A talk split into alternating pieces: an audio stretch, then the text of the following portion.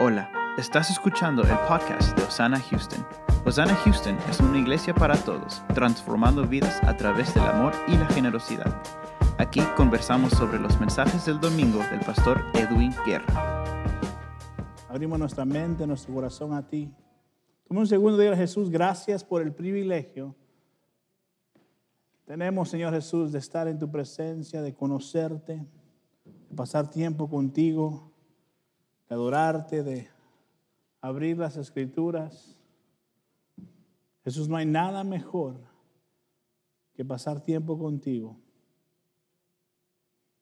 Es el anhelo de nuestro corazón, Señor Jesús, conocerte mejor. Quiero, Señor, quiero conocerte mejor. Quiero saber de ti, Jesús. Quiero estar contigo, mi Dios. En el nombre del Padre, del Hijo, del Espíritu Santo. Amén. Amén. Dios los bendiga. Buenos días. Si nos están viendo a través de las redes, bienvenidos. Dios los bendiga. Y los que están acá, gracias por ser parte del servicio. Estamos hoy en la cuarta semana de la serie que empezamos de el regreso, regreso de Jesús. Si se recuerdan, las primeras dos semanas nosotros hablamos de cómo nosotros tenemos que regresar al Señor y cómo Dios nos está atrayendo y cómo su palabra es lo que nos impulsa a ser atraídos por Dios. Y ayer, eh, la, perdón, la semana pasada hablamos de una parábola que Jesús habló y quiero que nos enfoquemos un poquito más en esa parábola. Así que si tiene su Biblia, vaya al libro de Mateo 25. Jesús habla en esta parábola acerca de 10 damas de honor o 10 vírgenes, dependiendo de la traducción que usted tiene. Y les dije la semana pasada que si usted tenía la oportunidad de leer todo el capítulo 24 de Mateo y 25, que lo hiciera, estoy ah, creyendo que lo pudieron hacer y si no lo hicieron, que por lo menos hayan leído otros capítulos, ¿verdad? De la Biblia. Ah, y habla esta parábola de que ellas tenían un trabajo, una responsabilidad que hacer mientras el novio estaba fuera y que ellas tenían que estar listas cuando él regresara. Así que veamos cómo continúa la parábola que Jesús nos cuenta en Mateo 25. Vamos a empezar en el verso 5, si tiene su Biblia, en adelante, y dice el verso 5, como el novio se demoró, a todas les dio sueño y se durmieron. Subraye eso ahí en su Biblia, todas, todas se durmieron. No solo cinco, ¿verdad? Verso 6 dice, a la medianoche se despertaron ante el grito de, miren, ya viene el novio, salgan a recibirlo. Verso 7, todas las damas de honor se levantaron y prepararon sus lámparas, dice verso 8. Entonces las cinco necias o insensatas, dice, le pidieron a las otras, por favor, denos un poco de aceite porque nuestras lámparas, dice, se están apagando. Verso 9. Sin embargo, las sabias contestaron, no tenemos suficiente para todas. Vayan a una tienda y compren un poco para ustedes. Verso 10 pero durante el lapso en que se fueron a comprar aceite, que dice, llegó el novio. Entonces las que estaban listas, dice, entraron con él a la fiesta de bodas y se cerró la puerta con llave. Es una palabra tremenda para nosotros hoy en día. Cinco de ellas tomaron esto en serio y cinco de ellas estaban preparadas. Cinco de ellas fueron descuidadas y no estaban listas. Al último minuto, desesperadamente, ellas dicen, denos de su aceite, por favor. Y el último esfuerzo corriendo a la tienda a tratar de agarrar el aceite, cuando regresan la puerta, dice, estaba cerrada, llave. Verso 11, lea conmigo. Dice, más tarde, cuando regresaron las otras cinco damas de honor, se quedaron afuera y llamaron, Señor, Señor, ábrenos la puerta. Verso 12, y aquí viene lo tremendo de esta parábola. Él le respondió, créanme, no las conozco. Así que ustedes también, verso 13, deben estar alertas, dice Jesús ahora, porque no saben el día ni la hora de mi regreso. Por favor, escuche esto hoy, esta mañana, el punto a observar y la cuestión no es pasar toda la noche despierto esperando al novio sino al contrario, dice que todas durmieron, si se dan cuenta, todas estaban dormidas. Las sabias y las necias les dio sueño y se durmieron. Pero si el punto no es estar despiertos toda la noche, ¿cuál es el punto? El punto es este. Debemos permanecer en nuestras vidas espirituales alertas. El verso dice que tenían que estar alertas.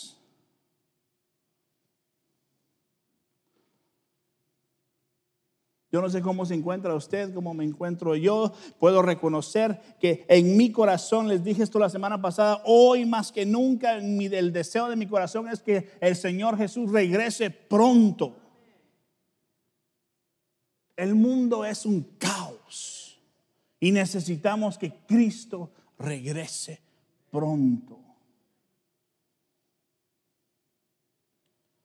Es necesario que usted se mantenga despierto, es necesario que usted se mantenga espiritualmente alerto y vivo. El verso 12 dice que él les contestó, él dice, él le respondió, créanme, no las conozco, no te conozco. Son palabras aterradoras, horribles de parte de Jesús hacia alguien. No te conozco. Mire, le voy a decir algo, no es tan importante que usted conozca de Jesús más que Dios conozca, lo conozca a usted.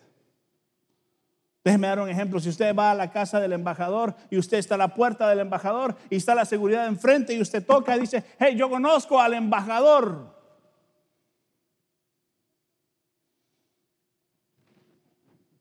Le dirán, bueno, qué bueno que usted lo conozca, pero pues si él no lo conoce, no nos importa. Pero es muy diferente si el embajador sale y dice, sí, sí, yo lo conozco a él o a ella, yo lo conozco. ¿Qué le van a hacer? ¿Le van a abrir la puerta? ¿Lo van a dejar entrar? Porque el embajador lo conoce. De la misma manera, escucha esto, debemos no solamente nosotros conocer a Dios, sino entender que es importantísimo que Dios nos conozca a nosotros. Busque a Dios, persiga a Dios de toda manera. Asegúrese que Él lo conozca a usted. ¿Y cómo podemos hacer esto? ¿Cómo nos aseguramos que Dios nos conoce? Es simple, pero no tan simple. La respuesta es amándolo a Él.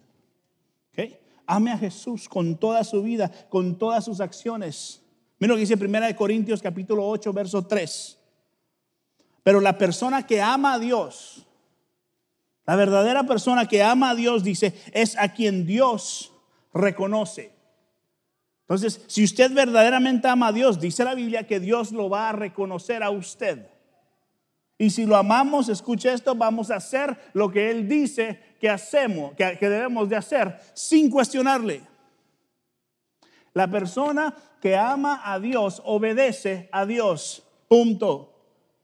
La persona que está en desobediencia con Dios no ama a Dios porque no conoce a Dios.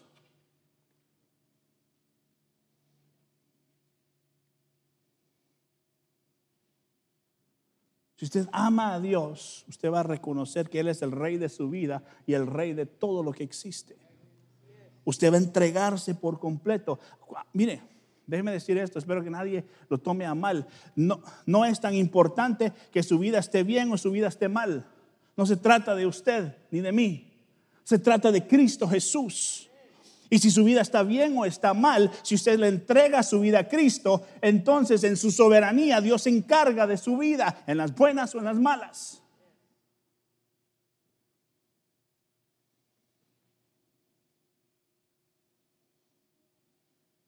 Mateo 7.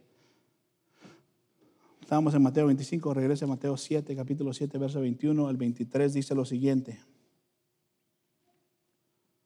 No todo el que me llama, estoy en el verso 21, capítulo 7 de Mateo, no todo el que me llama Señor, Señor, entrará en el reino del cielo. Son palabras que debería darnos pavor escuchar este tipo de palabras hacia nosotros. Y debería de despertarnos tanto que buscamos de Dios para asegurarnos que mi vida está en el punto donde no solo yo conozco a Dios, sino Dios me conoce a mí. Donde dice, no todo el que me llama Señor, Señor. Viene una pandemia al mundo y mire a su alrededor. Los cristianos salen volando. No todo el que me llama Señor, Señor entrará en el reino del cielo. Solo entrarán aquellos que verdaderamente hacen la voluntad de mi Padre que está en el cielo. Verso 22. El día del juicio muchos me dirán, Señor, Señor, profeticé en tu nombre. Sacamos, expulsamos demonios en tu nombre e hicimos muchos milagros en tu nombre. Pero yo le responderé, nunca los conocí. Aléjense de mí, ustedes que violan las leyes de Dios. ¿Y sabe qué significa el no los, nunca los conocí? Significa no te conozco como mi discípulo. No te conozco como mi seguidor. No te conozco porque eres un extranjero para mí. Mejor ejemplo que puedo darles es en la vida de Judas. Judas anduvo con Jesús. Judas se puso a pescar y asó pescado en la playa con Jesús. Judas ministró, Judas oró por la gente, Judas sacó demonios, Judas a, través de, de andar con Jesús hizo milagros. Por tres años anduvo con Jesús. Durmió y se despertó en el grupo con los hombres de Dios, con Jesús. Pero al final él fue impulsado por su amor al dinero y no por su amor a Jesús. Esto lo confirma Juan 12, 12, 6, donde la Biblia lo llama ladrón. Fue excluido de la eternidad con Dios. Ahora, si podemos regresar a la parábola de las diez vírgenes o diez damas de honor, las cinco insensatas llegaron demasiado tarde, dice el verso. Llegaron demasiado tarde a la fiesta y el novio les dice, de cierto te digo que no te conozco. Es decir, no veo las marcas de fidelidad en ti, de perseverancia en ti. Hablas y escucho como que pareces que me conoces, pero no veo en ti la perseverancia, la fidelidad en tu vida. Siempre hay una distinción entre los que Dios ha elegido y le pertenecen a Él. Siempre va a haber una marca y la marca es de fidelidad, de obediencia y de perseverancia hacia las cosas de Dios, hacia la santidad. Siempre eso marca la diferencia en aquellos que le pertenecen a Dios. Y no estoy aquí parado diciéndole que vivimos una vida perfecta porque sería hipócrita yo decirle eso. Estoy diciéndole aquí que debemos de mantenernos alertas, constantemente reconociendo que no soy nada si no fuese por Cristo Jesús. Que Dios es el único que merece toda la honra y la gloria. Y mi posición es una de humildad y de entender que solo porque Dios es bueno, estamos donde estamos. No nos atrevamos a pensar que somos buenos ante un Dios santo. Santo. Sino con humildad reconocer que solo porque Dios dio lo mejor que Él tenía, ahora tenemos el privilegio de ser llamados hijos e hijas de Dios. Esto es lo que Jesús estaba diciéndole a las cinco insensatas. No veo en tu vida la evidencia. No te conozco, les dijo. Con el no te conozco les estaba diciendo, no veo en tu vida la evidencia, no veo en tu vida la evidencia de amarme a mí sobre todas las cosas porque no te interesó hasta el punto que te fuiste negligente con el tiempo que tuviste. Y pensaste que cuando venía yo en el camino podías correr y llenar tu copa.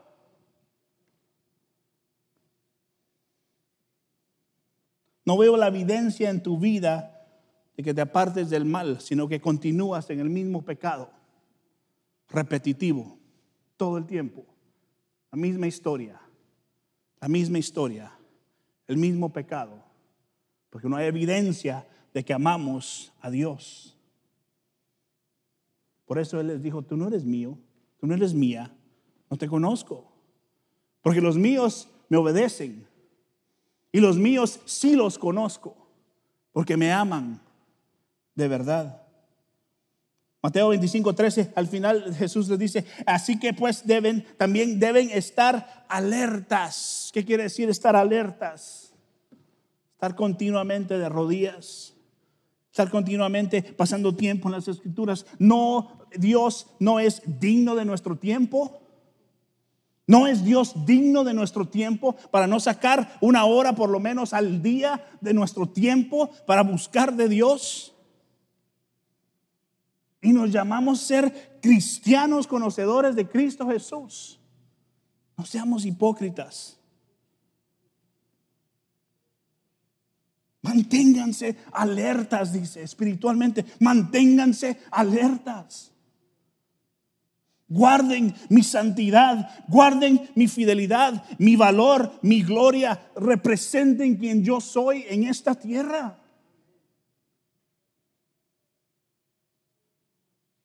Termino con esto. El verso 24 en Mateo 7 dice lo siguiente. Y les digo, sabemos esto, Jesús regresará por su iglesia. Eso no lo tenga ni lo cuestione, no tenga duda de eso. Jesús regresará por su iglesia. Y la iglesia es usted y yo. Lea conmigo 7, Mateo 7, 24 al 27. Todo el que escucha mi enseñanza y la sigue es sabio, dice Jesús. Como la persona que construye su casa sobre la roca sólida, aunque eh, llueva eh, a cántaros, verso 25, y suban las aguas de la inundación y los vientos golpeen contra esa casa, dice, no se vendrá abajo porque está construida sobre el lecho de roca. Verso 26, sin embargo, el que oye mi enseñanza dice y no la obedece es un necio. Como la persona que construye su casa sobre la arena. Cuando vienen las lluvias, llegan las inundaciones y los vientos golpean contra esa casa, se derrumbará con un gran estruendo. Déjeme decirle, las lluvias vendrán. Las lluvias vendrán. Las dificultades vendrán. No se sorprenda de eso. Lo que nos va a sostener es que nuestra fundación está puesta en Cristo Jesús, en su palabra. Lo que no nos va a mover es que usted sepa, usted pasa tiempo en las escrituras buscando de Dios. Por favor, recuerde esto, la Biblia es un libro que fue puesto por Dios e inspirado por Dios para obedecerlo, no para sugerirnos buenas acciones es para obedecer su palabra. Estas son palabras de vida eterna. Tienen que ver con nuestra eternidad, no con los siguientes 30, 40, 50 años, con su eternidad. Su palabra es suficiente para transformarnos. para cambiar cualquier cosa que esté pasando difícil en su vida. ¿Por qué no querer más de esto? Si en esto encontramos la vida eterna, la solución. Segunda Timoteo, el último verso que le leo, capítulo 3, verso 16 y 17, dice, toda la escritura es inspirada por Dios. Y todos decimos amén a eso, porque sí es inspirada por Dios, pero viene una instrucción después de eso y dice, es útil para enseñarnos lo que es la verdad. Escuche, la verdad la encuentra en la palabra de Dios, no en lo que escucha en las noticias, la verdad la encuentra en la palabra de Dios. Y dice que es para hacernos ver lo que está mal en nuestras vidas. ¿Sabe por qué la gente no ama la palabra de Dios? Porque les hace ver su maldad. Ay, es que la Biblia es aburrida. Es aburrida porque habla verdad y nos hace reconocer que estamos mal ante Dios. Y dice que sirve para corregirnos, dice, nos corrige cuando estamos equivocados. y nos enseña a hacer lo correcto. No hay excusa alguna. Nuestra vida tiene que estar en alerta todo el tiempo. Y el verso 17 dice, Dios la usa para preparar y capacitar a su pueblo para que haga toda buena obra. Dice para capacitar a su pueblo. Usted y yo sabemos este verso de memoria. El pueblo de Dios perece por falta de sabiduría. Y la Biblia dice que la palabra de Dios nos capacita para hacer lo bueno. Porque el pueblo de Dios anda que sí, que no, que, eh, que creo, que no creo, que no entiendo mucho. Porque no hemos pasado tiempo en la palabra de Dios. Perecemos porque no queremos de Dios. Perecemos porque no amamos a Dios correctamente perecemos y nos quedamos en el pecado porque no entendemos las escrituras, porque no hemos leído las escrituras. Esto es vida, esto es poder, esto es solución, esto es esperanza. Aun cuando usted esté pasando los momentos más difíciles, Dios lo sostendrá. Amén. Muchas gracias por escuchar el podcast de Osana Houston. Si tiene alguna pregunta o petición de oración, no dude en enviarnos un correo electrónico a info at Síguenos en Facebook e Instagram como at Osana Houston. Si desea dar un aporte, visite nuestra página web osanahouston.org.